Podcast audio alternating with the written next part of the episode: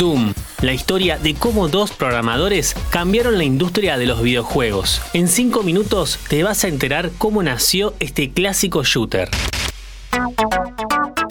Login. Hola, ¿cómo estás? El Doom original es más que un clásico juego de disparos en primera persona. Es la razón por la cual hoy existen Call of Duty, Battlefield y cientos de juegos de este estilo. ¿Cómo hizo para destacarse a nivel técnico? ¿Por qué se porteó en tantos dispositivos? ¿Cómo hizo para simular el efecto 3D? No te olvides de darle seguir y tocar la campanita para enterarte de los nuevos episodios de Login. John Carmack y John Romero, dos programadores estadounidenses, se conocieron en la empresa Softdisk y al poco tiempo fundaron su propia compañía, id Software. En este lugar se creó el antecesor de Doom, Wolfenstein 3D, el cual sentó las bases del éxito que se vendría un año después.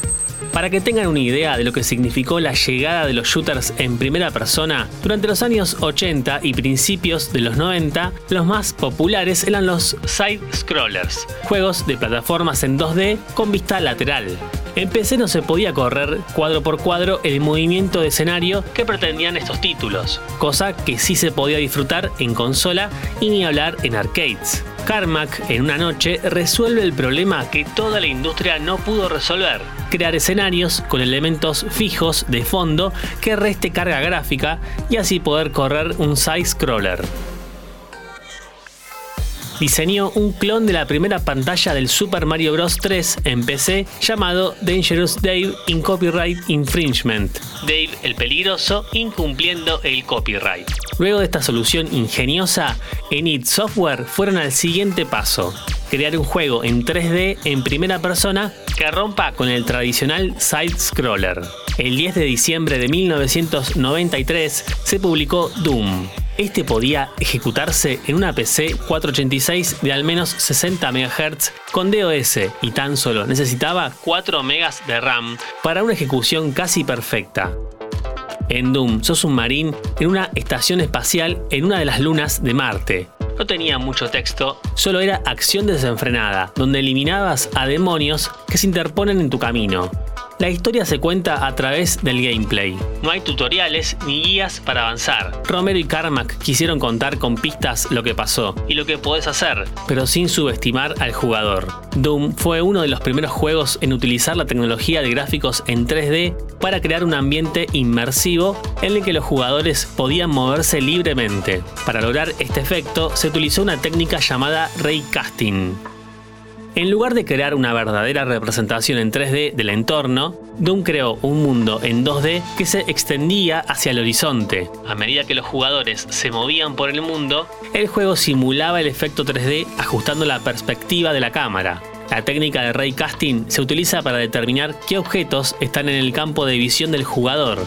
Esto permitió a los diseñadores de Doom crear un mundo inmersivo que se sentía muy realista. El efecto 3D generado por Ray Casting fue un hito en la historia de los videojuegos, que estableció las bases para los juegos de disparos en primera persona. El título fue lanzado mediante shareware, la modalidad de distribución donde una parte del juego se comparte libremente y, si te interesa, puedes adquirir el resto. Como una demo, pero online y a principios de los 90, para muy pocas personas.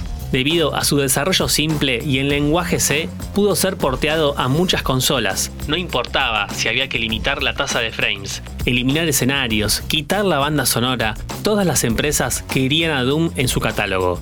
Hoy en día se lo conoce como el juego infinito, ya que luego de que se haya liberado su código fuente en 1997, muchos fans de la comunidad están obsesionados con probar si Doom corre en cualquier dispositivo moderno, desde calculadoras, impresoras, cajeros automáticos, test de embarazos, todo puede correr Doom, sin importar cómo se lo vea.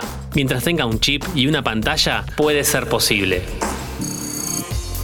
Como siempre, te invito a que nos sigas en Spotify para más noticias e historias de tecnología y videojuegos. Y videojuegos. Esto es Login. Mi nombre es Lean Jiménez y nos vemos en la próxima partida. ¿Querés auspiciar en Interés General Podcast? Escribinos a contacto arroba interésgeneral.com.ar.